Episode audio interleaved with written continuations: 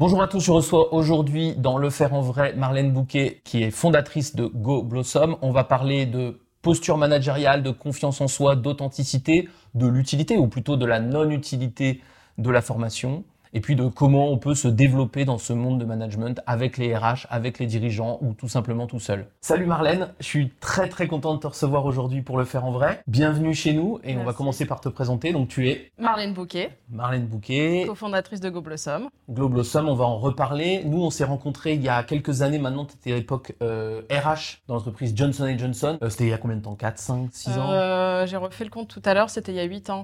Bah, c'était il y a 8 ans. Donc ça fait déjà 8 ans qu'on se connaît. C'est une entreprise qui vendait du matériel médical, hein, et qui d'ailleurs en vend toujours. Et une entité qui faisait combien de personnes à peu près? Une entité sur la France d'environ 700 euh, personnes, mais ma population environ 300 euh, à 400 personnes. Alors en fait, euh, nous, moi, quand je t'ai rencontré, mais je te l'ai déjà dit, tu étais donc une jeune RH dans, dans, cette organisation. Et nous, on était des consultants et on venait pour accompagner une, une grande, une grande transfo. Moi, j'ai tout de suite trouvé que c'était sympa de bosser avec toi parce que tu râlais beaucoup. Mm. donc tout ça pour dire, n'hésite pas à râler, à râler avec moi aujourd'hui, parce que c'est ce que j'aime bien, ce que j'aime bien chez toi. Je trouve qu'il y a des vraies convictions euh, qui, qui, ressortent. Et puis on avait, euh, on avait, on a fait plein plein de choses dans cette mission, mais notamment, euh, il me semble que tu avais été assez assez marqué par un certain nombre de discussions de management à cette époque-là. Qu'est-ce que tu retiens de ce moment-là et des, choses qui ont fait qu'on a peut-être créé un lien à ce moment-là? Dans le processus de, transformation, bah, l'objectif, et c'était aussi l'objectif de ton, intervention avec notre support, c'était d'accompagner les managers en fait à faire qu'il y avait à faire dans cette transformation.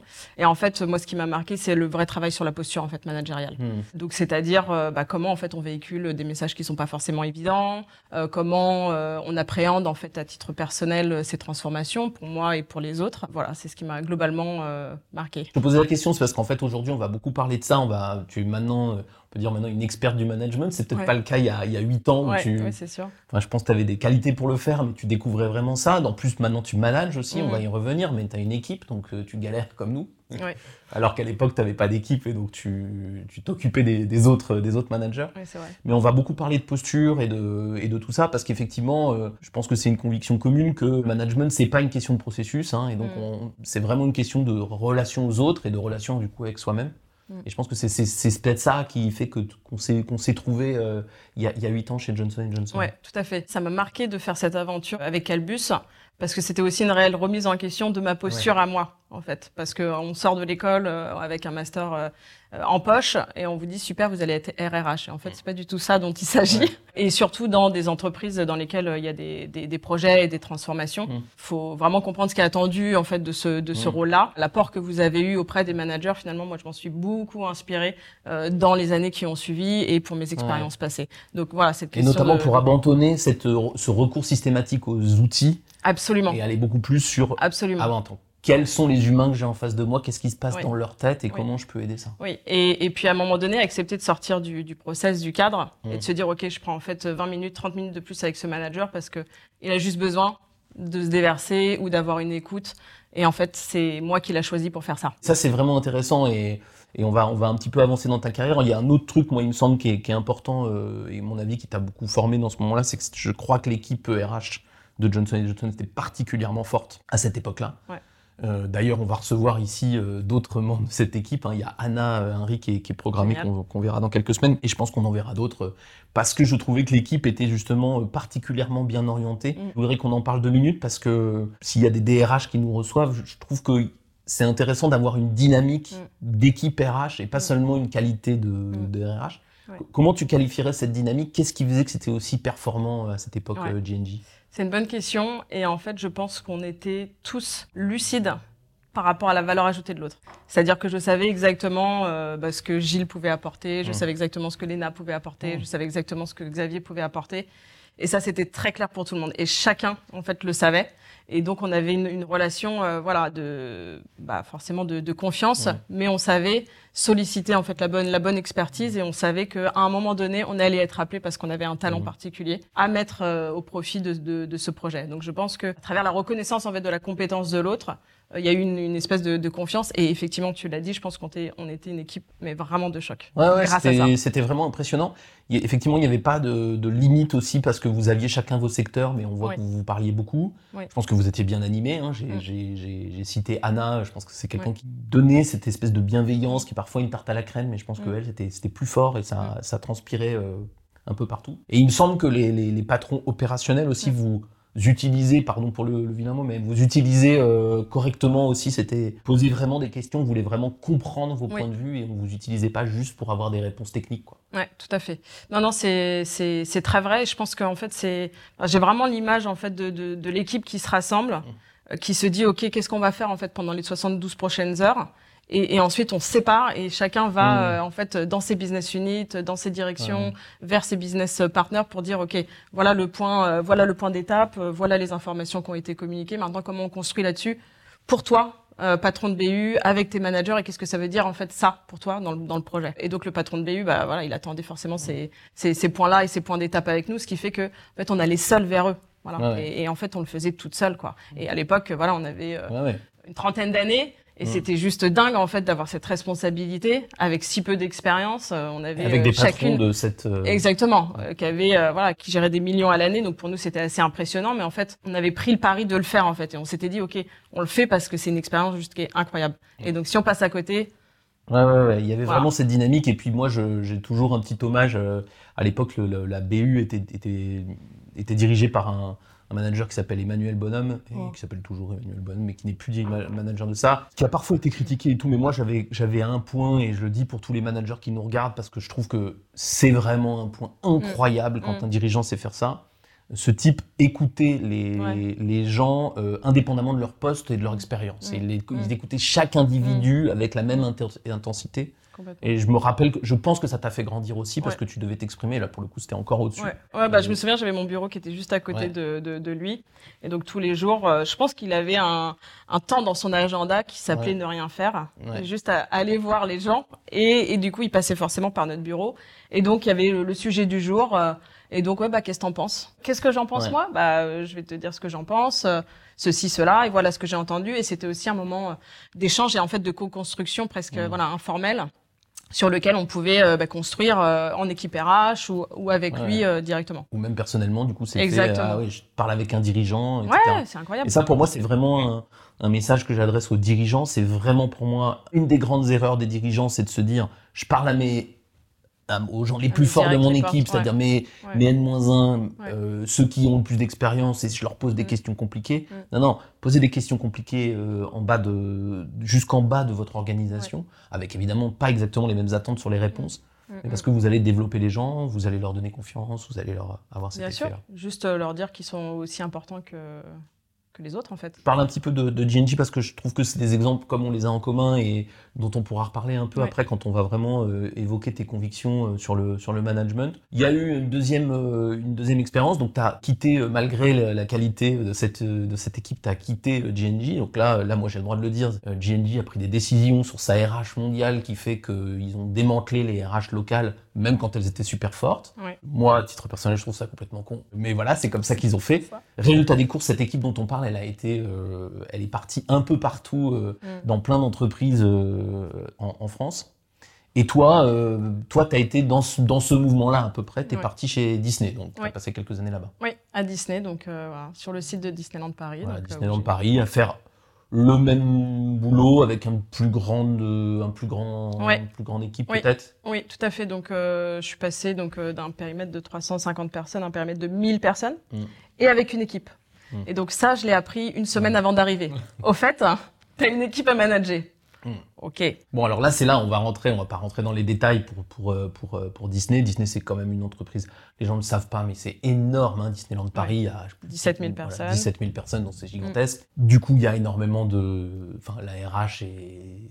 C'est 300 personnes. C'est 300 personnes. Voilà. Chacun c'est des, gros chiffres. Des équipes qui sont énormes. En plus, c'est des, beaucoup des équipes pas toujours très qualifiées. Hein, C'était pas trop hmm. le cas dans ta, dans ton, dans ton secteur, mais voilà, c'est Mm. des- équipes un peu particulières. Bon, là, tu as fait tes premières armes en tant que manager euh, toi-même, hein, c'est ça? Oui, oui, oui, complètement. Donc je suis, je suis arrivée, comme je te disais, donc euh, une semaine avant d'arriver, on m'a dit bah super, euh, tu vas avoir des équipes à manager, ok. Donc euh, j'ai eu une semaine finalement à me préparer et à me dire ok, comment je vais gérer ça et comment j'appréhende ça. Donc maintenant que j'ai donné plein de conseils à tous les managers, va falloir que je me les applique à moi-même. Donc là, c'était une autre histoire. hein. Et c'était pas facile, évidemment. Et c'était pas facile, bien sûr. Et donc, tu avais même probablement du mal à respecter les consignes, enfin, les, les conseils que tu donnais aux autres.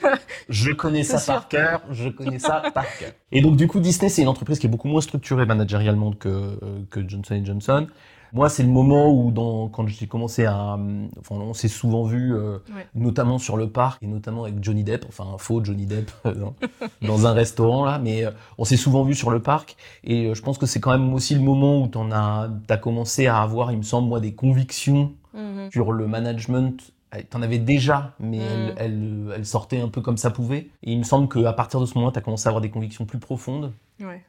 et on va en reparler, mais qui ont, euh, qui ont probablement contribué au fait que tu en as eu marre aussi de Mm. ces univers-là, euh, Mhm. où vous êtes quand même un peu des numéros, enfin t'es une sur Mm. 300 et c'est Mm. compliqué quoi.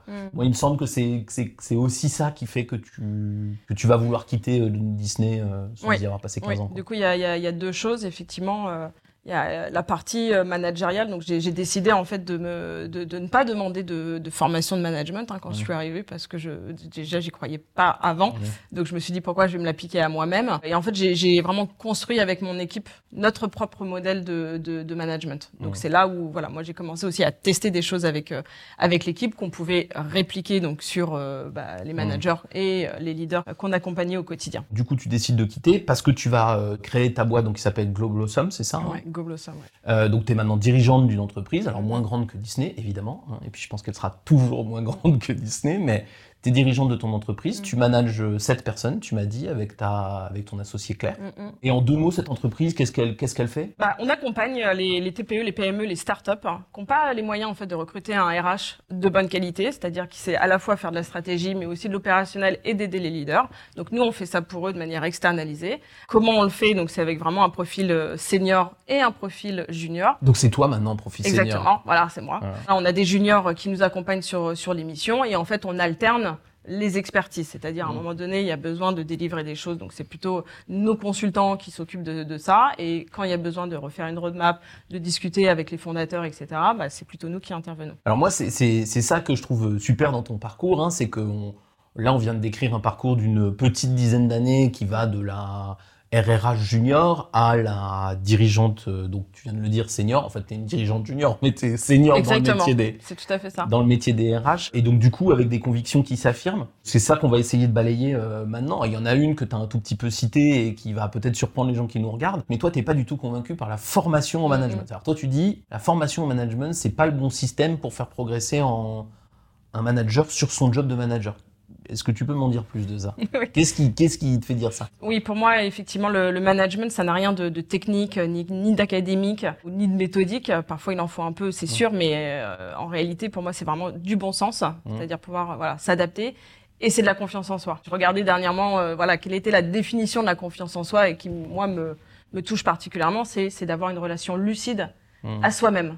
Et donc, ça veut dire quoi Ça, ça veut dire connaître euh, qui on est, ses capacités, ses, ses valeurs, et savoir euh, quelle est notre contribution, en fait, dans euh, la vie d'équipe, dans l'entreprise, dans son rôle euh, globalement. Alors juste, je vais décortiquer un peu ce que tu dis parce qu'il y a beaucoup Ouais. de choses intéressantes. D'abord, ça a rien de technique et d'académique. Tu sais, moi, que je suis totalement d'accord avec ça, mais euh, ça peut paraître quand même surprenant parce que pour un manager, euh, notamment novice, euh, il pourrait se dire attends, je dois faire un entretien euh, de recadrage ou un entretien annuel, je dois faire un feedback, et on a le sentiment euh, que c'est quelque chose d'assez technique, ça, au Mm. contraire. Qu'est-ce qui se passe si je considère que c'est un point technique Mhm. et que donc, mettons, je dis, ok, je vais les énormément les former à des techniques d'entretien. Qu'est-ce qui se passe selon toi? Bah, en fait, on va simplement lui dire d'être une personne qu'il n'est pas. Ouais. Pour moi, c'est, ce n'est pas l'inciter à être, euh, à être vraiment authentique et à faire les choses avec ses tripes. Hmm. C'est-à-dire que voilà, quand on est dans un entretien euh, bah, Mettons un peu- annuel, voilà exemple. annuel, le manager lui il a il a 10 entretiens à faire, le collaborateur il en a qu'un seul Ouais. dans son dans son année. Donc pour lui il y a un truc qui se qui, Ouais, qui est qui est très hyper- important Hyper émotionnel. hyper émotionnel, il y a un truc qui se joue pour lui, il attend quelque chose. Et en Mhm. fait, si le manager n'arrive pas à capter ce qu'il attend réellement, en fait, il passe complètement à côté de son entretien. Donc un manager qui serait, par exemple, qui prendrait cet entretien en disant, OK, c'est un geste technique, donc je vais me former au geste technique, qui va apprendre tout un tas de techniques, comment démarrer, comment dire quelque chose de positif, comment dire quelque chose de négatif, Exactement. etc., etc. Tout ce qu'on va apprendre dans une Oui. formation classique, euh, Ségos euh, en, en entretien annuel. Ce qui risque de se passer, c'est qu'ensuite il va dérouler sa technique et donc il va créer un écart entre le salarié qui rentre avec une émotion hyper forte, Mhm. Donc qui est dans une ligne émotionnelle, Exactement. et lui, il va répondre avec une ligne rationnelle, et en fait, les deux lignes vont jamais se croiser, Tout à fait. et donc l'entretien va, va échouer. C'est ça. L'entretien va échouer, Grosso modo, c'est ça l'histoire. sans même se le dire. Oui, sans qu'on s'en rende compte. ouais. Sans sans s'en rendre compte et, et sans que le collaborateur lui dise mon entretien est complètement euh, foiré. En fait, il va le dire à ses collègues euh, et il va repartir chez lui. Il saura pas euh, qu'est-ce qu'il a fait de bien réellement dans son dans son année, qu'est-ce qu'il a voilà dépassé euh, comme, comme comme objectif et Mm. qu'est-ce qu'il attend, de quoi Ouais. il a besoin en fait. Est-ce que le besoin il a été reconnu? Et, et comment pour l'année prochaine en fait je je, je construis là-dessus? Et moi, je trouve qu'il y a un truc qui est, c'est vraiment hyper intéressant de, de, de regarder à la machine à café ou en off ce que les gens disent Mm. pas que de l'entretien annuel, mais de tous les gestes managériaux, c'est très souvent, c'est pas forcément le mot qu'ils utilisent, mais de la déconnexion. C'est-à-dire que faut bien comprendre que le grand défaut du management, c'est de toujours donner l'impression Mm. de rationaliser les choses et donc de- d'être tout le temps déconnecté des réalités du terrain. Oui. Et moi, je, là où je te rejoins complètement, c'est que la formation, Mm. j'irai pas jusqu'à dire que c'est totalement inutile, mais ça nous emmène dans un mauvais chemin, qui est de nous expliquer que, de- qui est de rationaliser énormément le, le moment, alors Mm. que, euh, alors qu'en fait, les gens, ils ont une Ils ont émotion une attente qui est complètement différente. et qui est complètement émotionnelle. Ouais. Et moi, j'avais, j'ai toujours un truc comme ça qui, qui permet d'expliquer ça, c'est que l'humain tout seul, dans son rapport à son manager, bah, c'est, lui, et il est Mm. tout seul et, et il est Mm. unique. Et l'entreprise, elle a tendance, elle est collective, et donc le manager, il a tendance à représenter du collectif. Pour moi, la relation managériale, c'est structurellement quelque chose où le risque que le manager soit hyper rationnel et le manager hyper émotionnel est très très forte. Ouais. Et il y a une deuxième chose, c'est que le manager, quand lui il sort de là, Mm.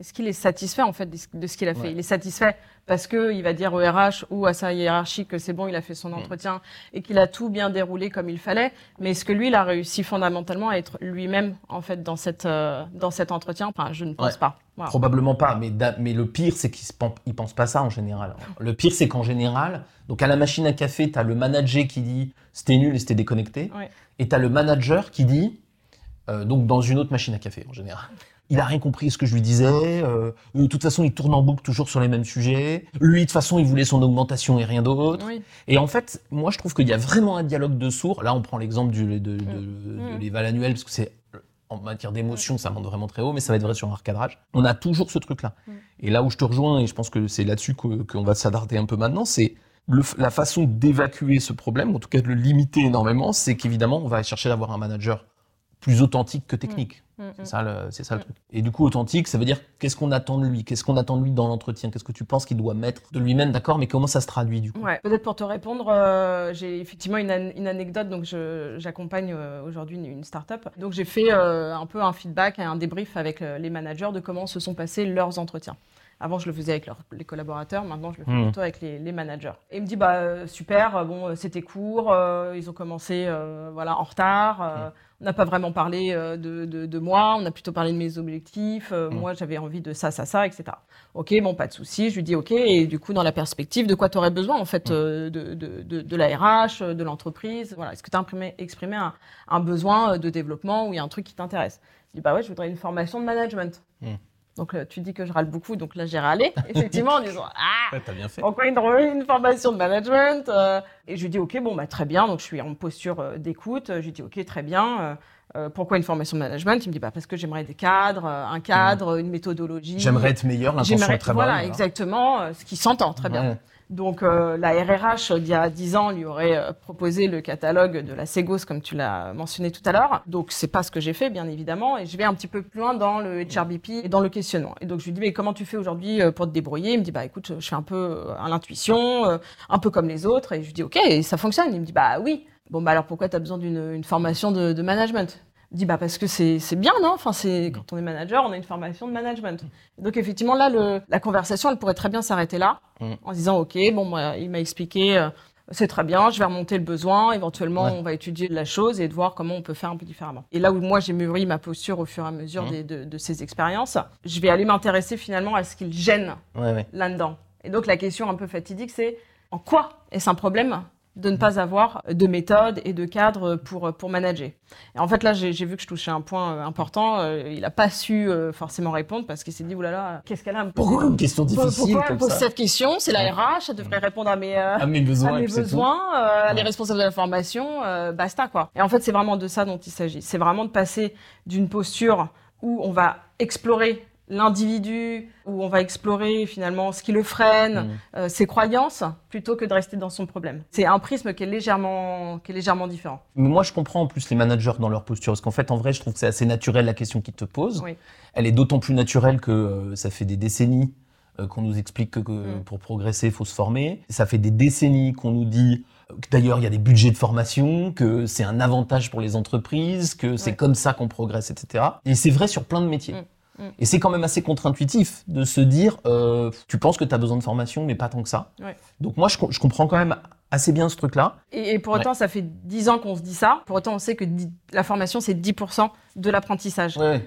Le reste, c'est de la pratique, du feedback et de l'échange. Ouais. Et, et on le sait depuis longtemps, et pour autant, on ne fait rien par rapport à ça. Mais moi, je trouve qu'il y a un truc qui, moi, qui explique ce besoin-là, c'est à la fois les habitudes qu'on a pris. On a dit tout à l'heure que le, le manager, Mm. il arrive dans la relation avec beaucoup d'émotions. Mm. Et donc, là aussi, je comprends le manager qui euh, est impressionné par ça, parce Mm. que c'est impressionnant. Alors, il y a des gens qui, sont, qui expriment leurs émotions de façon très douce et facile, mais il y a des gens qui les expriment de façon extrêmement forte. hein. Ouais. Euh, on a tous fait, je pense, des entretiens quand on manage avec des gens qui, qui pleurent, avec des gens qui, Mm. euh, qui s'énervent, qui se mettent en mm. colère, etc. Alors qu'on a l'impression d'avoir été, Mm, d'avoir pas dit grand chose ou d'avoir à peine commencé. Et moi, je me rappelle euh, assez souvent avoir fait des évaluations annuelles où j'avais des pleurs en tout début, tu vois. J'avais encore rien Oui. dit, tu vois. Ouais, il y a une charge émotionnelle en fait qui se déclenche automatiquement. Voilà, alors j'ai appris avec le temps que les pleurs ne voulaient pas toujours dire euh, qu'on Mm. avait mal fait. Mm. Parfois, juste les gens, ils arrivent avec tellement de. Ils pleurent avant d'entrer, donc euh, qu'est-ce que tu veux Des faire? Ils- attentes, des voilà. besoins. Il faut que ça se passe. euh, Et moi, je comprends que les managers, face à ça, ils se disent Ah ouais, en fait, Ouais. je suis pas armé, il faut que je me Ouais. forme. D'ailleurs, je crois que c'est une des seules raisons pour lesquelles il faut Mm. former, mais à la limite, Mm. on pourrait former n'importe quoi. C'est juste pour les rassurer, juste pour oui, dire. et, euh, et encore formé sur quoi? Ouais, Si tu lui dis il faut pas pleurer, euh, non, je suis pas sûr qu'en sortant de la formation, il se dit il faut pas que, faut pas Non. que je pleure. Je suis d'accord. Et en fait, ce qui va être le plus intéressant, ça va être justement, comme tu dis, de comment est-ce que j'arrive à aider mon manager Hmm. ou si vous êtes tout seul, comment est-ce que vous arrivez à vous mettre dans une disposition où vous acceptez la situation Oui. et vous acceptez d'être vous-même dans ce moment-là. Oui, et oui. donc, si vous arrivez avec quelqu'un qui a énormément d'émotions, Oui. eh ben, la meilleure réponse, Oui. c'est de laisser votre émotion ou votre sentiment du moment Oui. euh, gérer la situation. Et même avant l'émotion, c'est juste d'être là en fait. Ouais. C'est juste, euh, voilà, je t'écoute. La, la réaction un peu naturelle d'un manager, mais même d'un humain dans une discussion, Mm. c'est de combler le silence, de combler le Ouais. vide en disant mais ça va aller, ok, Ouais. je comprends, etc. Mais juste essayer l'expérience de de- d'être en, en face à face et, et vraiment d'être absorbé par ce que vous dit l'autre, Ouais. en écoute active totale et laisser les silences s'installer, etc. Parce que la personne va vraiment se décharger. C'est pas évident, mais déjà ça, c'est quelque chose que voilà, Ouais, on ouais. peut tous essayer. Exactement. Et je pense que ça peut paraître compliqué à faire, mais en, Ouais. réalité, c'est ce qu'il y a de plus humain. Et c'est-à-dire que si vous avez quelqu'un qui rentre dans un entretien extrêmement ému, moi, ce que je dis souvent, c'est d'abord on abandonne nos objectifs Mm. dictés par l'entreprise. On abandonne Notre petit processus, on abandonne notre Ouais. technique. Ouais. On est juste dans, OK, Mm. qu'est-ce qui se passe Mm. D'accord, on se pose, on ralentit, faut ralentir, Exactement. ralentir, ralentir, ralentir. Vous allez voir que en faisant ça, euh, l'émotion va s'exprimer Mm. et puis elle va doucement atterrir. Diminuer. Et ensuite, on va créer un moment de OK, maintenant, est-ce que, est que tu es prêt ou est-ce que tu es prête Mm, mm. à faire ce qu'on a à faire ensemble, c'est-à-dire regarder notre année, l'année Ouais. passée, regarder l'année future ou Ouais. regarder la situation qui vient de se Ouais. dérouler, regarder l'échec qu'il y a eu ou le problème qu'il y a eu la semaine dernière? Et vous allez rechercher cet accord Mm. et ensuite, on va repartir de cet accord. Moi, j'appelle ça la synchronisation. Il faut vraiment arriver à synchroniser les émotions. Ça ne veut pas dire qu'il faut que vous vous mettiez à pleurer quand l'autre pleure. hein. Mais ça veut dire qu'on va vraiment chercher à avoir quelque chose où, allez, on s'attend, quoi. Mm, mm. Et ça peut prendre, c'est pas forcément une heure. hein. Ça peut Ah, bien prendre sûr. cinq minutes. hein. Bien sûr, ça, c'est un Et là, je suis assez d'accord avec toi. Du coup, pour moi, c'est c'est cette authenticité qu'on va aller chercher. Oui. C'est pas évident, mais Sauf que voilà, cette authenticité, en fait, comment on va la chercher? Je reviens un peu à ma définition de la confiance en soi du, du début. C'est Ouais. d'être euh, lucide à soi-même et Mm. c'est de se dire est-ce que moi, en fait, je m'autorise ces moments-là déjà euh, de reconnaissance Mm. de mes émotions, de ce qui se passe en moi et, comment en fait je l'appréhende. Est-ce que je suis ok avec ça ou pas Si on est ok avec ça, ça veut dire qu'on peut on peut l'offrir à l'autre et on est euh, tout à fait ouvert en fait à recevoir ça de l'autre. Si on n'est pas en capacité de déjà de, de l'identifier et de se dire bah ok euh, c'est bon je suis triste, je suis joyeux, là je suis en colère et, de comprendre en fait c'est quoi le problème avec ça. euh, je pense qu'on n'est pas capable de s'ouvrir à l'autre et de le transmettre correctement. Alors justement, on a envie de creuser un peu ce truc de comment est-ce qu'on arrive à trouver cette authenticité. Moi, je vois deux grands cas. Soit on a accès à des ressources externes, euh, soit on n'a pas accès à des ressources externes. Mm. Si vous êtes manager et que vous avez la chance de pouvoir faire un coaching, par exemple, euh, pour moi, c'est ça qu'on va aller Ouais. chercher dans un coaching. Ouais. Et je me permets même de, de, de remonter encore un peu avant, c'est est-ce qu'on en a envie Parce que avant de faire le choix de interne, externe, euh, voilà, ouais. c'est est-ce qu'on en a envie Oui. Est-ce qu'on est conscient que moi j'ai un problème avec ça en fait? Et ça, il, il faut qu'on l'identifie. Donc, euh, je suis d'accord. Soit on l'identifie soi-même parce qu'on a une grande conscience, conscience Ouais. de soi, mais c'est c'est pas évident. Soit parce qu'on est, on écoute une vidéo passionnante qui nous fait poser Tout la à question. fait. Soit parce qu'on a un super RH, Ouais. soit parce qu'on a un manager qui est déjà dans cette démarche-là et qui, voilà, qui amène la réflexion et, et qui lui demande, voilà, aujourd'hui, comment en fait euh, tu, tu opères, où est-ce que tu voudrais aller, est-ce qu'il y a des choses que tu Mm. veux améliorer dans tes pratiques, et c'est à ce moment-là que ça se que, que- que- que Mm. ça se joue en fait. Donc on a pris conscience. Donc là, moi, quand on a pris conscience, si j'ai accès à des ressources externes, bah, le coaching pour moi, ça sert à ça. J'aurais t- envie de dire que c'est presque ça l'usage Oui. du coaching euh, Oui. idéal. Oui. En tout cas, moi, je sais que quand je, il m'arrive de coacher, euh, je m'attache à est-ce que la demande est dans cette gamme-là, c'est-à-dire Mhm. Est-ce qu'on a bien quelqu'un qui a envie d'une façon ou d'une autre, même s'il l'exprime pas exactement comme ça, Mm. d'être plus lui-même, d'être plus authentique, Mhm. etc.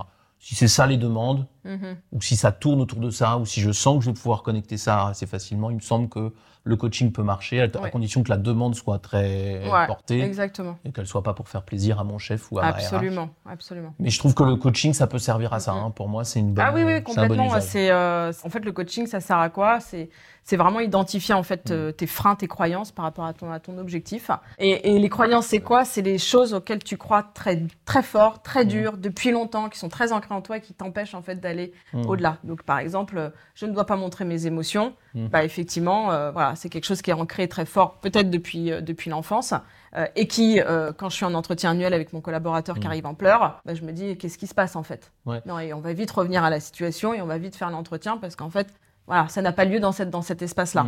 Donc euh, et, et ça, ça m'empêche en fait de, de m'ouvrir à l'autre et de me connecter à l'autre. Ouais, ouais. Il y a ça, il y a donc qui est ancré dans l'enfance, qui, qui existe, Ouais. mais il y a aussi évidemment ce qui est ancré dans les cultures des entreprises. Je dis les parce qu'en fait c'est tellement généralisé que c'est très fort. Et notamment par exemple cette, cette idée un peu débile que de- avec contre laquelle moi je me bats depuis maintenant des années, qui est l'idée de la posture managériale, selon Ouais. laquelle tu sais le manager il doit être euh, fidèle et exclusivement presque Ouais. fidèle Ouais. à la posture qu'on lui demande. Absolument. Après, je, je crois quand même que ça évolue, ça évolue Ouais. très lentement. J'ai le prisme, moi, RH, mais euh, la posture de HRBP, la posture coach, Mm. Déjà il y a une dizaine d'années chez GNG, euh, aujourd'hui elle commence Ouais. euh, à être implantée et à être euh, Ouais, ouais. incarnée dans les entreprises, mais forcément difficilement, mais c'est trop long à mon sens. Il y a la deuxième chose, c'est qu'on va s'intéresser simplement, encore une fois, au problème, hein, j'y reviens, c'est-à-dire que la posture coach, elle va questionner, ok, c'est quoi ton problème? Qu'est-ce que tu as déjà fait? Qu'est-ce que tu peux faire d'autre? Et c'est quoi ton plan d'action?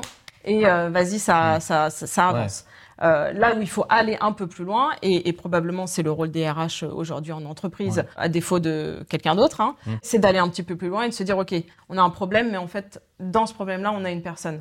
Et Mm. donc, c'est d'abord s'intéresser à la personne, à ses croyances, à ses freins, à qu'est-ce qui la bloque, avant de euh, régler son problème. Parfois, le problème va se, va se résoudre simplement par le fait de, de lui, de lui poser la question Ouais, toute simple. bien sûr, bien sûr. En quoi tu as un problème avec ça, Mm. en fait? En quoi tu as un problème avec le fait de manager sans avoir eu de formation de management? Et, et là, on questionne En vraiment. euh, ouais. Voilà.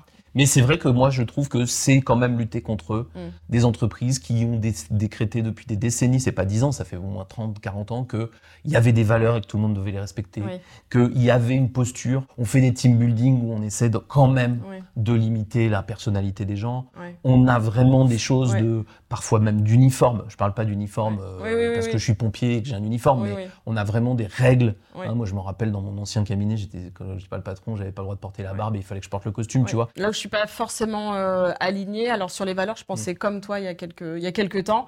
Encore une fois, avec le process de coaching, questionner ce qui pour toi fait sens dans cette valeur, c'est intéressant. Oui, bien sûr. Et c'est une information pour le manager, pour le leader ou même pour la RH, de individuellement, quand on dit euh, bienveillance ou excellence, que, que sais-je, ça fait référence à quoi dans toi, dans Mm. ton système de valeurs et dans la manière dont tu vas fonctionner. Oui, oui, oui. Et donc c'est une information que le manager doit capturer et ça, il doit en faire quelque chose en fait. Oui, oui, non, mais je suis d'accord avec toi. C'est simplement, elles n'ont pas été utilisées comme ça pendant longtemps. Absolument. Et que quand elles sont Absolument. utilisées de façon euh, très, euh, bah, nous, on est tous bienveillants et c'est Ouais. ça la valeur de l'entreprise. Ça n'a aucun, sens. Absolument. etc. Donc ça, on a parlé un peu du, du coaching. Je trouve que dans les formations, alors les formations de technique d'entretien, je suis totalement d'accord avec toi, ça sert pas à grand chose. Mhm. En revanche, je trouve qu'il y a des formations qui quand même sont utiles parce que indirectement, elles travaillent la confiance en soi. Donc moi, je mets par exemple les formations en les prises de parole. Mhm. Moi, je trouve que ça c'est utile parce que généralement Absolument. la prise de parole, ça Mhm. vient travailler l'authenticité parce que en fait, on est nul en prise de parole quand Oui. on n'est pas authentique. Oui. Dans le même goût, moi, je trouve qu'il marche assez bien, c'est les formations type improvisation théâtrale. C'est-à-dire que je trouve que là, ça, c'est des exercices qui, par nature, vont développer de l'authenticité. Absolument. Là où je, je donne un, Mm. un petit jeton aux formations, c'est j'irai pas chercher des formations en entretien de Mm, mm, mm, ça, ou vraiment technique managériale, mais plutôt Mm. ces formations-là autour de la posture, du théâtre, de Oui. la prise une de parole. idée. Non, mais ça, je trouve que ça marche pas mal. Je sais Oui. pas si toi, tu as pu voir des, des gens que- qu'on envoie en formation comme ça. Alors oui, moi je mal. l'ai, je l'ai vécu personnellement, bah, d'ailleurs chez, chez GNJ, où euh, quelques semaines après mon arrivée, on m'a dit tu vas présenter le, Mm. le, le programme de transformation de la RH à 300 personnes en auditorium. Et j'ai dit c'est super. Et du coup, j'ai eu la chance du coup d'être Mm. euh, formée, coachée Ouais. sur de la prise de parole. Et en fait, c'est, vraiment, euh, ouais, c'est, une question de volonté et de puissance de soi en fait dont Mm. il est, dont il est question et qui m'a profondément euh, marqué. C'est-à-dire, c'est qu'est-ce que tu as dans tes tripes, qu'est-ce que tu penses réellement? Par exemple, si tu prends quelqu'un qui parle très bien en public, enfin qui est reconnu pour, pour ça, c'est euh, Obama. hein, c'est vraiment Mm. l'archétype du Mm. grand grand orateur.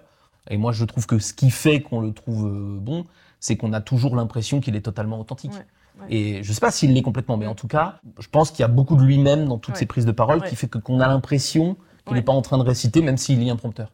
Et je, je trouve que c'est pas une digression de parler de la formation pour prise de parole. Je pense que c'est une des formations les plus utiles Bien sûr. pour aider un manager, non pas forcément à prendre la parole devant 300 personnes, parce que ça, ça arrive rarement, mais par contre à se trouver lui-même. Oui, complètement. Et moi, je sais que ça m'a beaucoup aidé, Ouais. tu sais, physiquement même. Oui. J'ai trouvé des trucs physiques qui font que Oui. je me sens mieux Oui, dans les, dans moments de grosse Complètement. émotion. Tout à fait. Et il y a un petit tips aussi que je, que je peux donner, c'est le euh, et si, et si, et si. Mm. C'est-à-dire, et si on me regarde, et si je bégaye, et si je dis mal le mot, c'est de le transformer en même si. Ouais. en fait. Et même s'il se passe ceci, et même s'il se passe cela, en fait, qu'est-ce qui peut m'arriver? Bon, en fait, rien, l'auditorium va fermer, potentiellement, on va parler de moi pendant 15 jours, et après, euh, basta, Ouais. quoi. Et encore, 15 jours, c'est. Oui. En Bon, général, c'est plutôt 15 minutes. Et tout attends, juste. je vais changer, je vais non, changer. non, non, non, Non, mais- non, non, je vais Non, changer. non, non, t'as raison, t'as raison. Non, mais c'est rigolo, euh, cet échange. Je change rien du tout. Je trouve que c'est. Si vous vous dites qu'on va parler de vous pendant 15 jours, pour Ouais. moi, c'est faux. Ouais. Euh, en vrai, on va pas parler de vous la plupart du temps. Oui, non, c'est clair. on Euh, va passer à autre chose. On, on va, va passer dans une chose. réunion et basta. Voilà, on va passer à autre chose. En général, moi, je trouve que quand Croyances. on est, voilà, c'est des croyances. Ouais, C'est-à-dire que complètement. quand il faut vraiment dire une énorme connerie pour qu'on parle de nous pendant longtemps. En vérité, on parle pas de vous, en fait, si c'est pas très réussi. Donc, on prend pas énormément de risques. Mm. Euh, mais moi, voilà, je trouve que c'est un, très bon exercice. Et puis le troisième truc, moi, qui est pas vraiment de la formation, mais et d'ailleurs vous pouvez faire tout seul, euh, sans, sans aide extérieure. Et on en a eu un peu l'expérience chez GNJ ensemble. C'est que il me semble que euh, se former effectivement aux techniques, ça sert pas à grand chose, mais par contre se cultiver en général, Mhm. euh, ça, par contre, c'est particulièrement utile. Euh, Je trouve qu'on néglige ça, mais je crois que tu le dis, hein, tu avais, préparé, je le montre à la caméra, hein, Marlène est très sérieuse, et donc quand on a, pour préparer cette interview, elle m'a envoyé deux pages et demie. Mais je trouve qu'il y a un truc très important dans, dans, la, ra- dans le rapport que vous pouvez avoir avec vous-même et avec les gens quand vous voulez les, les, les faire grandir, et pour être vous-même, c'est je trouve qu'il faut avoir de la culture. Alors, Mm. pas forcément euh, Mm. euh, Mozart, euh, Goethe, ce que vous voulez, ça Ouais. peut être n'importe quelle culture, la vôtre. Alors, moi, je suis pas d'accord avec toi. Ah bon? Non. Faux Mozart, toi, absolument. Non. je pense pas qu'il faille de la culture pour faire ce qu'on fait. En gros, ce que je dis, c'est il faut être curieux Mm. de plein de choses, plutôt que de chercher l'élixir de jouvence Oui. qui va, Oui, en deux heures et demie ou en deux jours de formation, oui, te sortir du problème. absolument. On va plutôt chercher à prendre plein de choses différentes pour s'entourer de plein de petits trucs. Hmm. Et ensuite, comme ça, dans les situations difficiles, on a une plus grande gamme. Oui, tout à fait. En fait, euh, moi, je le traduis peut-être un peu différemment que toi. ouais. Et j'aime bien le thème curieux, mais c'est vraiment c'est de partir en exploration Ouais. totale. C'est de se dire en fait, euh, voilà, j'ai été manager, j'ai été RH, euh, là je suis plutôt en mode euh, consultant, mais j'en- j'enlève en fait toutes ces casquettes. hein. Je me mets en neutralité totale par rapport à tous les codes de l'entreprise que j'accompagne, par rapport à tous les codes de management qui existent aujourd'hui, par rapport même à l'histoire que je me suis racontée sur la personne ou qu'il se raconte lui-même. Et, et c'est de se dire, ok, mais on part en exploration et on va poser juste les questions et les bonnes questions. Donc, euh, on va pas euh, venir mettre euh, euh, une, une théorie dans euh, la discussion, on va pas venir mettre Mhm. une idée en fait dans la discussion. C'est juste, on va venir poser juste la bonne question et encore une fois être en écoute active. Parfois, il faut juste trois questions clés pour débloquer tout un problème. Tout à fait d'accord. Mais ce que je veux dire, c'est que pour arriver à ce résultat, pour moi, euh, la solution, c'est quand même d'avoir une gamme large. Et si vous rêvez d'un outil magique qui va vous résoudre votre problème, en fait, il n'existe pas. Mm, mm, Ou alors dans des formations très complexes comme la Mhm. prise de parole ou comme ça. Mais sinon, mais c'est très long. mm. Mais sinon, c'est dans la variété de la gamme. Et moi, je vois, j'ai plein, plein de managers quand tu discutes avec eux. Alors, il y en a qui écoutent énormément de podcasts, euh, ceux qui marchent bien, Ouais. ou il y en a qui vont lire des articles, il y en a qui vont aller à des Mm. Ouais, conférences. c'est l'ouverture d'esprit en fait. Voilà. Il y en a qui vont lire tout court, Ouais. etc. Et puis ensuite, euh, moi, quand je coach, l'entretien 1, l'entretien 2, mon but à moi, c'est d'essayer de comprendre les choses précieuses, la vision du monde, Mm, mm. les choses importantes de la personne que j'ai en face de Oui. moi, dépouiller de tout ce que la boîte lui, a- Absolument. lui demande. Ouais. On s'en fout complètement. Ouais. Et mais qu'est-ce que t'es toi? Et en gros, moi, je vais essayer de rebâtir un système de management Mhm. à partir de cette toute petite graine qui est le point essentiel. Ouais. Je vais prendre des exemples pour que ce soit concret. Là, par exemple, moi, j'accompagne une, une dame dont on peut pas dire qu'elle est charismatique, c'est-à-dire c'est pas du tout ça, et donc du coup, elle a des complexes parce qu'évidemment l'entreprise veut des leaders charismatiques. Et du coup, elle sous-joue parce qu'elle essaye d'être charismatique alors qu'elle l'est pas, et donc euh, on lui dit qu'il faut être Obama et elle a pas ces qualités-là, et donc Mm, mm. euh, donc c'est horrible. Et par contre, elle a euh, ben, un ego très bien placé, elle a une vraie bienveillance avec les gens. Mm, mm. Et donc on va dire, vas-y, oublie, j'ai pris Obama pour, le, pour un Mm. exemple, mais oublie-le, parce qu'on s'en fout, on ne va Mm, pas mm. aller dans cette direction. Oublie euh, Al Pacino dans euh, le film Bidule, oublie Elon Musk, oublie tous ces Mm, mm. trucs. Par contre, toi, ok, t'as ça. Mm. Donc maintenant, je veux donc de la bienveillance, de l'écoute et du, de la patience et tout ça. Mm, mm. Je veux ça le plus de fois possible dans ma journée Mm, mm. Comment j'ai ça le plus de fois possible dans ma journée. Et on va se rendre compte qu'à bah tiens, j'ai une réunion avec mes élus, je fais comme ça. J'ai une réunion avec euh, Mm. mon, mon équipe de direction, je fais comme ça. Mm. J'ai un point avec euh, Mm. difficile avec un- quelqu'un, je fais comme ça. Et donc en gros, je vais vraiment chercher la graine et la développer. Parce qu'elle a la chance de t'avoir. Oui, mais je pense que vous pouvez essayer si vous avez pas un coach, mais que vous avez un cahier. Ouais. Euh, normalement, vous avez un cahier, quoi. C'est mieux à l'écrit, hein. euh, pour de vrai. Moi, je le ferai pas sur un ordi. hein, je fais vraiment Ouais. euh, le truc. Mm. C'est essayer de se dire, tiens, pour moi, Qu'est-ce qui est important? voilà, qu'est-ce qui est important, qu'est-ce que je fais moi? Et Mm. si vous n'arrivez pas dans le faire dans votre professionnel, Mm. mettez ce que vous faites dans votre vie perso. C'est la même personne en fait. hein, donc, euh, et essayez d'aller d'aller euh, à cette petite graine là et demandez à des gens bienveillants autour de vous. Ouais, Si en, coaching, euh, effectivement, c'est ce qu'on appelle euh, la, la mission et la vision en Mm. fait qu'on a euh, globalement sur la terre, mais on peut l'appliquer effectivement Mm. dans son rôle. Quand ensuite tu déclines en bah, qui tu es en fait quand Mm. tu fais ça et quel comportement tu as et quelle capacité tu as et tout ça, ça, ça complète et ça construit ton système de valeurs en fait. Ouais, ouais. Tout à fait. Euh, tu, peux, co- tu peux discuter avec ton collègue de confiance. hein. Mm. C'est pas forcément ton patron, Mm. ou ton coach, ou ton, Mm. ou ton RH. Ça peut être juste ton collègue. hein. On parlait de l'équipe de GNG euh, euh, il y a quelques temps. Un- une des choses qui se passait dans cette équipe, c'est qu'entre vous, vous vous parliez de ça. Ouais, complètement. Euh, et ça, ça fonctionne. Euh, ça Et du coup, c'est là où je me questionne pas mal en ce moment et, et avec mon rôle maintenant de plus de consultante, c'est comment on fait évoluer le rôle des RH Mm. en entreprise par rapport à ce qu'on se dit là. Ouais. Est-ce que c'est des questions? Est-ce que c'est une mission que le RH aujourd'hui peut incarner? Moi, je pense que dans l'absolu, ça pourrait être n'importe qui, si tu veux. Mm. C'est-à-dire que moi, je peux, si vous êtes dirigeant ou manager, Mm. vous pouvez, à votre échelle, prôner le fait que les gens euh, vont être prioritairement ce qu'ils sont, euh, plutôt que prioritairement euh, une espèce de euh, fiche de poste hyper, euh, hyper cadrée, hyper standardisée. Maintenant, évidemment, il y avait quelques, il y a quelques mois, tu sais, j'avais, j'avais sorti un podcast qui s'appelait euh, euh, RH. euh, quelque Devenez chose- conquérant. Ouais, devenez conquérant. Je les ai tous lus, t'as vu? Ah, mais trop bien. Tu connais mieux mes, mes contenus que moi-même. RH devenait conquérant. euh, et c'était un peu ça l'idée. C'était de dire, en gros, euh, ben, soit on continue à reproduire ce système un peu idiot où euh, Ouais. on a des tâches et on met des formations en face des tâches Ouais. et on essaie de faire rentrer au chausse-pied les gens Oui. dans des cases, Oui. ou alors est-ce qu'on promeut dans l'entreprise ça Donc je Oui. pense que c'est un des rôles de Mais de- pour ça, Patrick, il faut que la personne soit prête à le faire. Et à elle-même rentrer dans un processus d'exploration et à elle-même, déjà, euh, déjà de passer de RRH à HRBP, il faut adopter la posture euh, Mm. coach. Donc euh, voilà, explorer un problème, une problématique. On n'est pas encore à Mm. explorer l'individu, on est à explorer juste une problématique. Déjà, dans certaines entreprises, ils commencent simplement maintenant à le faire et à se dire, c'est un concept intéressant. Oui, oui, non, mais c'est des processus de changement longs. Oui, Mais au bout d'un- moment, enfin, faut les initier pour arriver. absolument. Et puis d'ailleurs, il faut pas. Moi, je, je suis parfois un peu choqué de euh, ah bah maintenant on est tous coach. Bah non, en fait, les Mm. gens, ça fait 30 ans Mm. qu'ils le sont pas, ils vont pas le devenir la semaine prochaine. Donc pour moi, c'est un processus qui doit être beaucoup plus Mm. progressif que ça. Maintenant, il faut l'initier. Absolument. Et, Et euh, d'ailleurs, dans les formations de, de RH, donc typiquement celles que nous, on a suivies avec l'équipe de GNG ou maintenant dans les RH que je, que je vois, les programmes ont très très peu changé.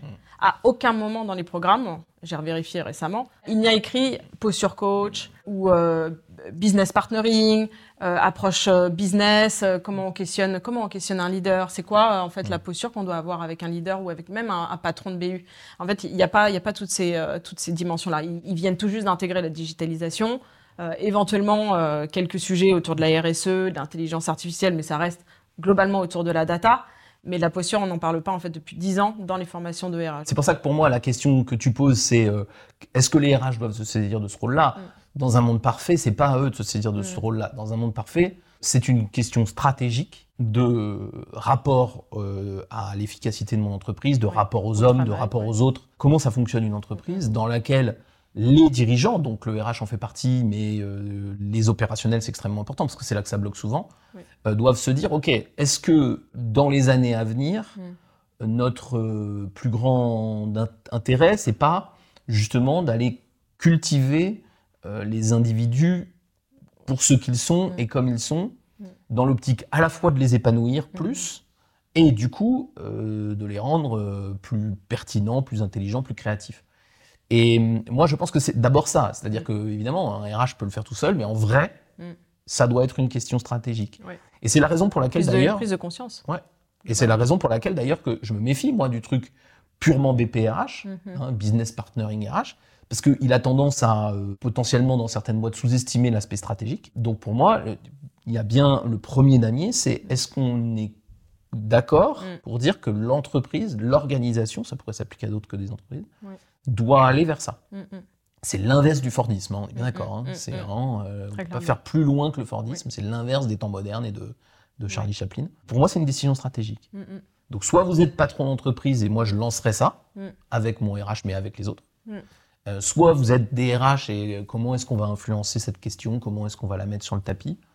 Euh, et puis soit vous le faites dans votre équipe et vous pouvez le faire à votre niveau. Évidemment, plus on va le faire haut, plus on va avoir des faits. Ouais. hein, mais, Mais quand même, on peut le faire toujours. On peut toujours avoir cette idée de attends, je cherche l'individu avant la fonction. Absolument. Et tu parlais tout à l'heure de méthodes de, de- de formation un peu euh, innovantes. Je pense que tu as raison, il faut qu'on aille euh, beaucoup plus vers ce type de, de dispositif. Mmh. Euh, Il y a d'autres dispositifs qui existent et qui peuvent être aussi enfin, euh, insufflés par, euh, Par la- par le patron ou par la RH. C'est des, des méthodes de CODEF, par exemple, euh, qui sont connues. euh, Donc le CODEV, c'est le co-développement. le co-développement, voilà, Ouais. que nous, euh, on a fait chez GNG il y a 10 ans, Mm. qui viennent tout juste d'arriver dans des, dans, des grosses boîtes, dans des grosses boîtes euh, juste là maintenant.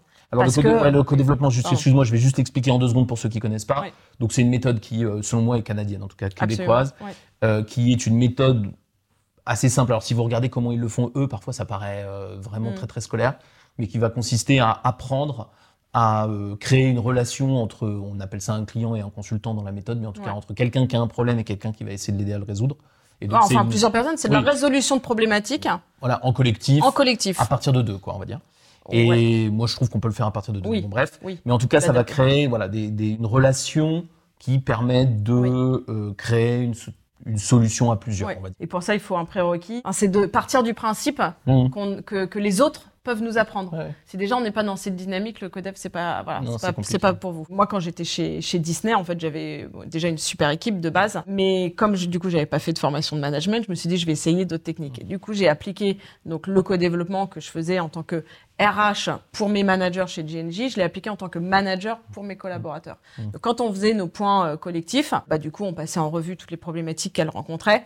Et on mettait en place tout de suite un, mmh. un atelier de co-développement pour que ce soit les autres qui lui donnent les réponses, qui l'aident à améliorer son problème, sans que moi je vienne intervenir en disant c'est la bonne solution ou c'est pas la bonne solution. En fait, après la personne partait avec son plan d'action et moi je devais simplement m'assurer que les délais étaient ok avec ma direction, gérer les éventuels problèmes, les éventuelles erreurs avec la direction, mmh. mais en aucun cas lui dire euh, que c'est bien ou c'est pas bien. En fait, elle a fait son chemin, elle a résolu sa problématique personnellement, elle en tire une fierté et moi je suis là pour euh, créer les conditions de succès. Ouais, c'est pour ça. Donc moi, je, je vous encourage aussi à, mm. à développer le enfin développer le co-développement, à promouvoir le co-développement. En revanche, je suis tout à fait d'accord avec toi. Euh, c'est un peu ce que tu disais sur les formations au tout début. Euh, le co-développement en outil isolé, ça sert absolument à rien. Euh, par contre, c'est très utile si vous avez créé une, une philosophie d'équipe, même si vous n'êtes pas arrivé, hein, on n'est jamais arrivé, dans lequel les gens se sentent interdépendants. Donc on, on, parlait tout à l'heure de, ton, de cette équipe RH GNG il y a quelques années où tu disais justement, elle est poreuse et on a chacun nos territoires, mais on est tout le temps en train de se parler. Moi, je vois, j'ai la même chose chez nous, où euh, tu vois, nos, consultants, ils sont affectés à, un client, mm. mais en fait, tout le monde travaille sur tous les dossiers et on compte pas le temps. Mm, mm, Parce que si tu comptes le temps, bah, tu n'as pas intérêt à aller développer, euh, faire co-développer. Donc le, le, le co-développement, c'est un outil merveilleux, à condition qu'il soit au service d'un système qui admet globalement la porosité entre les gens et le fait qu'on s'apprend mutuellement. Admet la porosité et la force un peu. Et la force un peu, oui. Parce que si tu forces pas, il n'y a pas de porosité. Voilà. Mais de base, il faut avoir cette croyance-là. Absolument. Et ensuite, le co-développement pousse un peu dans cette direction. Parce que la force de GNG pour moi, c'est qu'il nous forçait mmh. à bosser ensemble sur des sujets intéressants qu'on allait porter tout seul devant euh, nos BU, devant un codir, etc. Et ça, c'est pour moi, c'est quelque chose que moi j'ai pu reproduire et qui, euh, et qui provoque beaucoup d'effets. Et du coup, le co-développement, on ne veut pas rentrer dans le détail technique du truc, mais ça va, et ça peut me permettre de reboucler avec ce qu'on se disait tout, tout au début. Pour moi, c'est un outil qui, quand vous commencez à le maîtriser, alors au début, on est un peu maladroit, hein, mais quand mmh. on commence à bien le maîtriser, c'est un outil qui développe justement le qui on est. Absolument. Et la confiance en soi, parce qu'on n'est pas en train de se soumettre aux autres. On est en train d'être curieux des autres, mais pas de se soumettre aux autres. Et ça, c'est vachement intéressant. Oui, complètement. Euh, ça, ça, renforce euh, effectivement le qui on est euh, vraiment, et ça renforce aussi cette posture de questionnement, mmh. parce qu'on a souvent aussi tendance à répondre aux questions qu'on nous demande. Alors, soit en tant que RH, mais aussi en tant que manager. C'est-à-dire, j'ai un problème, je ceci, cela. Et pour aller plus vite, c'est beaucoup plus facile de donner tout de suite la réponse. Comme ça, pour nous libérer, c'est parfait, on a fait notre petit job de manager. Cette méthodologie de co-développement incite l'autre à être dans l'écoute active de la problématique. Et inversement, incite l'autre à être dans l'écoute, dans le, dans le questionnement euh, méthodique ou non, hein, mais dans une, un questionnement d'exploration qu'on pourrait reproduire sur le terrain avec nos collaborateurs. Tu as cette problématique, comment, pourquoi, qu'est-ce que tu as fait, qu'est-ce que tu veux faire, etc. Et, en quoi ça te pose un problème, en fait, cette problématique, tout simplement. Moi, j'ai une petite anecdote euh, qui, qui, me rappelle ça euh, souvent, qui me fait sourire et puis que je rappelle à mes, aux gens avec qui je travaille. Moi, je suis très fan de cinéma et j'écoute plein de trucs sur le cinéma et il y a un critique de cinéma qui m'a fait avoir un tilt là-dessus. Euh, il s'appelle Julien Dupuis, je suis sûr qu'il ne nous regarde pas, mais si tu nous regardes, salut Julien. Et Julien Dupuis, euh, un, jour dans une critique de je ne sais plus quel film, il dit, eh ben là, le cinéaste, euh, il a proposé quelque chose et il m'a donné exactement ce que j'attendais, tout le temps, tout le temps, tout le temps. Et juste après, il dit, mais moi, je veux pas qu'on me donne ce que j'attends, en fait. Et il était hyper déçu mmh. que les cinéastes aient été que dans un rapport hyper terre à terre avec l'attente la, du spectateur. Et ce que ce qu'explique Julien dans son dans sa petite critique, c'est quand on, on, va créer une attente sur un sujet, c'est normal qu'on essaie d'y répondre en partie. Mais ce qui est magique, c'est quand on le dépasse en prenant un petit pas de côté, mm, mm. en étant un peu différent, mm. en étant un peu subversif parfois, ou en étant un peu amusant, etc. Et moi, je me rappelle toujours de cette critique où il dit, mais je veux pas qu'on me donne ce que j'attends. Et je crois que ça, c'est mon expérience de 15 ans de conseil m'amène ça, c'est les gens posent des questions, mais en fait, il, il faut améliorer la question avant d'essayer d'y répondre. c'est là qu'aussi les gens ils vont se révéler, c'est-à-dire qu'il faut bien comprendre, et vous en apercevez sûrement dans votre quotidien de manager, la première question que posent les gens le premier besoin qu'ils expriment, Mm. sincèrement, on se le dit entre nous, il n'est pas toujours très, très bon ou Mm. toujours très Mm. intelligent. Mm, mm, C'est pas parce que les gens sont cons. mm, mm. C'est parce que le, le- le- le- la pensée humaine, elle, elle fonctionne par couche, quoi. Et que la première phrase que je balance, c'est pas toujours la meilleure. Et donc, du coup, je trouve qu'il y a un vrai besoin, si vous voulez vraiment développer les gens, Mm. à ne pas répondre à leurs besoins. Parce que de répondre à leurs besoins, ils ont pas, ils savent pas de quoi ils ont besoin, tu vois. Et donc, du coup, merci Julien, parce que c'est, pour moi, c'est vraiment important, ça. Ouais, absolument. Et euh, on veut pas répondre aux besoins. Oui, tout à fait. Et, et parfois, euh, au-delà de la, de la partie exploration, c'est juste euh, oui, tu peux faire ça, oui, tu peux être Ouais. toi-même, oui, tu peux oser, oui, tu as cette idée, teste-la. En fait, parfois, les, les, les, les- les collaborateurs ou même les managers, en tant que si je suis en posture de RH ou en posture de manager, ça fonctionne. Parfois, les gens, les gens ont juste besoin de voilà d'avoir un, un, un soutien euh, et, et franc. Oui, vas-y, je n'ai pas de problème. C'est la conclusion là, que tu mettais dans ton petit texte de l'échange que tu as avec le manager. C'est que celui qui te demande Ouais. des formations, c'est qu'à la fin, en fait, il te demande une formation, ça c'est le besoin exprimé. Absolument. La facilité, ça aurait été de la lui donner? Oui. Et qu'en fait, votre discussion, elle amène au besoin non exprimé, mais qui est le besoin réel, qui est un besoin d'assurance, d'autorisation, de... Mais vas-y, en fait, sois toi-même. Ouais, parce que derrière cette demande, il y avait une réelle problématique terrain.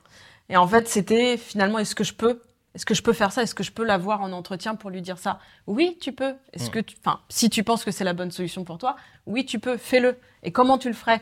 Et en fait, on va, on va aller beaucoup plus loin. Et en fait, s'il est reparti, il avait juste besoin de ça. Ouais, c'est ça. Et c'est pour ça que quand vous êtes, vous, manager, là, on s'adresse à vous directement, c'est que quand vous avez des gens qui vous posent des questions, Mm. euh, qui vous mettent mal à l'aise, ou que vous trouvez pas très pertinentes, ou que pour une raison que vous ignorez, ou que vous voyez très bien, c'est pas la bonne question, Ouais. votre devoir, c'est de pas répondre à la question qu'on vous Ouais. pose. Et moi, je trouve qu'il y a, il y a une perversité à euh, la compréhension qu'on a de l'écoute. Ouais. C'est que l'écoute, c'est écouter, c'est pas accepter tout. Et je crois que j'avais écrit un truc là-dessus ou peut-être un petit tips aussi qui, qui peut vous aider. C'est, vraiment de faire la question à la con du psy. Mm. C'est et toi en fait, qu'est-ce que t'en penses? Ouais. Enfin, en fait, le problème, tu le connais mieux que moi, et toi, qu'est-ce que t'en penses? Ouais. Et donc, euh, laisser le silence, en fait. Mm. Parce que ça va être un peu en mode, euh, putain, il m'a posé, je lui pose une question, il me repose une question, sympa. Ouais. Euh, je suis pas là pour ça. Mais finalement, le, le silence va l'amener, en fait, à la réflexion. Et simplement, la réflexion, euh, c'est là où votre rôle est de dire, oui, ça c'est OK. Ouais, ouais. Et Oui, ça, ça peut paraître un peu basique, mais c'est vraiment essentiel. Et n'oubliez pas, je pense que les gens vous posent pas toujours des questions intelligentes. Et plutôt que de répondre un peu basiquement à une question pas très intelligente, Mm. organisez-vous pour améliorer la qualité de sa question. Mm. Parce que vous, en fait, vous êtes en train de l'aider, L'augmenter. Ouais. de l'aider à, à grandir. Mm, mm. Et au final, c'est un énorme service qu'on leur rend. Alors que si on reste sur la surface des choses, ça va pas du tout. Mm. Donc quand on parle d'authenticité, pour moi, on en est là. Si on vous pose une question qui vous met mal à l'aise, Mm. ce- En fait, acceptez-le. voilà, acceptez que vous êtes mal à l'aise. Ouais. Et il y a sûrement une bonne raison pour laquelle vous êtes mal à l'aise. Absolument. Marlène, est-ce que je peux avoir une formation en management? Mm, mm. Mm. Qu'est-ce que je vais répondre à ça? En fait, du coup, il faut que j'écoute cette sensation qui est. Ouais, Non. on sort en fait, on sort de son, bien. on sort de son problème. Ouais. Faut- et il faut accepter. euh, c'est parfois un peu dérangeant en fait, hein, Mm. de, de, de poser euh, des questions en réponse à une autre question. Et, et pour nous, il faut aussi accepter ce moment de, de flottement qui va suivre. Mon collaborateur est reparti. Peut-être avec une troisième ou une quatrième question, il est pas reparti avec une réponse. Et ça, en fait, en tant que manager, il faut l'accepter. Ouais. C'est de se dire, c'est pas grave parce qu'en fait derrière, ça va le faire mûrir. Et on en reparlera peut-être dans trois jours et il aura peut-être trouvé une solution. Mhm. Mais je sais que fondamentalement, je l'ai fait évoluer. Et à ses yeux, j'ai peut-être pas été le meilleur manager. Mais moi, je sais qu'en fait, ça le fait, ça le Mhm. fait évoluer, ça le fait progresser. Et il y a une super bonne nouvelle pour moi euh, qui, qui va avec ce qu'on est en train de se dire, c'est qu'en fait, il n'y a pas de caractéristiques euh, qui font de vous un bon ou un mauvais manager. C'est pas parce que vous êtes euh, comme ci ou comme ça que vous Mm. pouvez être manager ou que vous pouvez pas l'être. J'ai vu dans ton texte que tu n'aimais pas l'expression bon manager, mauvais manager, moi Ouais. non plus, parce que Ouais. ça tendrait à vouloir les, les classer. Ouais. En fait, je pense qu'on est mauvais manager Mm. quand on essaye de manager comme feraient d'autres, Mhm. alors que c'est pas du tout nous-mêmes, et là, ça marche pas du tout. Ah, absolument. Et pour le coup, ça fonctionne bien quand on essaye de manager Mm. avec son authenticité le plus proche possible Euh, de, qui on est. Je trouvais ça très intéressant à l'époque, hein, Mm. les quatre styles de management, euh, directif, participatif. Je me suis dit, waouh, c'est hyper intéressant. Et en fait, c'est pour moi, c'est contre-productif. Ouais. La seule question qu'il faut se poser, c'est individuellement quel est ton besoin en fait, Mm. et qu'est-ce que tu attends de moi réellement? Ouais. Qu'est-ce qui, qu'est-ce qui fait qu'à la fin de l'année, tu, tu te diras que c'était, c'était chouette de bosser ensemble en fait, Mm. tout simplement. Voilà, c'est une question très basique, mais pour moi, elle a beaucoup de sens. Voilà, et même en faisant ça, vous aurez encore des difficultés managériales. Oui. Parce Et c'est très bien. Et c'est très Et bien. c'est tant mieux. Et pourquoi on aura des difficultés? Bah Parce que la relation est une science inexacte, Oui, oui. que les gens avec qui vous managez, ils ont leur vie psychologique, etc. Mhm. Et que c'est pas grave. Et c'est d'autant moins grave que moi je dis souvent, enfin les gens que j'ai déjà dit d'ailleurs à cette caméra, les gens qu'on manage ne nous appartiennent pas. Mm, mm. Euh, donc euh, on peut faire tout bien Mm. et échouer. On peut se planter et réussir. Mm, mm. Mais à la fin, ce qui compte, c'est quand je vais faire le bilan de mon management, Mm. est-ce que j'ai réussi à être authentique le plus de fois possible Ouais. Et du coup, est-ce que les échecs, Mm. j'arrive à les assumer parce que je me dis, bah ouais, mais Absolument. en fait, je ne pouvais pas le faire. Mm. Euh, et est-ce que du coup, les, les succès, je vais pouvoir me m'en tirer de la fierté en me disant, Ah, la fierté. ah, je suis Ouais. content ou je suis contente, je les ai, je les ai eus en Bien étant moi-même, c'est cool. Et pour moi, c'est vraiment ça le, le truc. Et après, il faut être très très bienveillant avec soi-même. Ouais. On se plante en management. Moi, Ouais. je suis C'est soi-disant- OK. ouais. C'est OK. Moi, je suis soi-disant un expert du management. Ça fait Ouais. 15 ans que j'en fais, Ouais. 15 ans que je conseille les gens. Croyez-moi, je me, je, je me trompe souvent dans le management de mes, Mm, de mm. mes consultants, alors qu'ils sont très peu nombreux, alors que je suis censé être un expert, Mm. alors que eux, c'est censé être des super, euh, des, des super hauts potentiels. Mm. Et ben, je me plante euh, Mm. hyper souvent. Mes plantages m'affectent, Mm. mais me détruisent pas. Quoi. Donc, euh, Et, et le fait d'être authentique et de Mm. bien se connaître, ça permet de, reco- enfin, oui, de reconnaître en fait tout ça et de voir d'où on vient aussi et de se dire ok cette année voilà un certain nombre de choses sur lesquelles moi aussi en tant que manager j'ai progressé et sur quoi j'ai fait progresser mon équipe et juste se faire le bilan à la fin de l'année de se dire d'où est-ce que je suis parti où est-ce que je suis arrivé c'est aussi un, un effort et une prise de conscience pour se dire ok voilà j'en suis là aujourd'hui et effectivement j'en suis très fière et voilà bravo et Mm. non pas je me, je Ouais, me je me suis beaucoup flagellée dans ma vie de manager parce que parce que je pensais être, être nulle, parce que j'ai pas dit la bonne chose au bon moment, euh, parce que mon équipe m'a pas dit que j'étais géniale. Mm. Et en fait, euh, voilà, tout ça c'est de l'égocentrisme. ouais, Donc c'est aussi euh, voilà pouvoir euh, mettre euh, juste ça de côté et de se dire moi en tant qu'individu, tu l'as dit, Ouais. il y a une notion de fierté. C'est est-ce que je suis fier à la fin de l'année de ce que j'ai fait tout simplement. Ouais, est-ce que je suis bien avec moi-même que Exactement. Si vous voulez être manager pour avoir des fleurs de vos équipes, ce qu'il Voilà. va falloir faire, à mon avis, n'est pas exactement ce que vous devriez faire. Je te propose, Marlène, qu'on se dise qu'on a fait quand même le tour là, de, ce qu'on- de ce dont on voulait parler. Merci beaucoup. Bah, D'abord, première chose, c'est si vous avez des expériences, vous, dans votre vie de manager et qui vous ont aidé à devenir un peu plus vous-même, ben, partagez-les avec nous en commentaire ou en discussion parce que euh, il y a des milliards de tips dont on n'a pas parlé parce qu'on tout simplement on ne les connaît pas. Oui. Euh, et donc partagez-les avec nous. Euh, évidemment, vous pouvez, euh, on peut te retrouver euh, donc Marlène Bouquet sur euh, LinkedIn, j'imagine. hein. Absolument. Et donc ta boîte qui s'appelle Go Blossom. Donc si Oui, vous voulez go, euh, go Blossom. Go Blossom, pardon.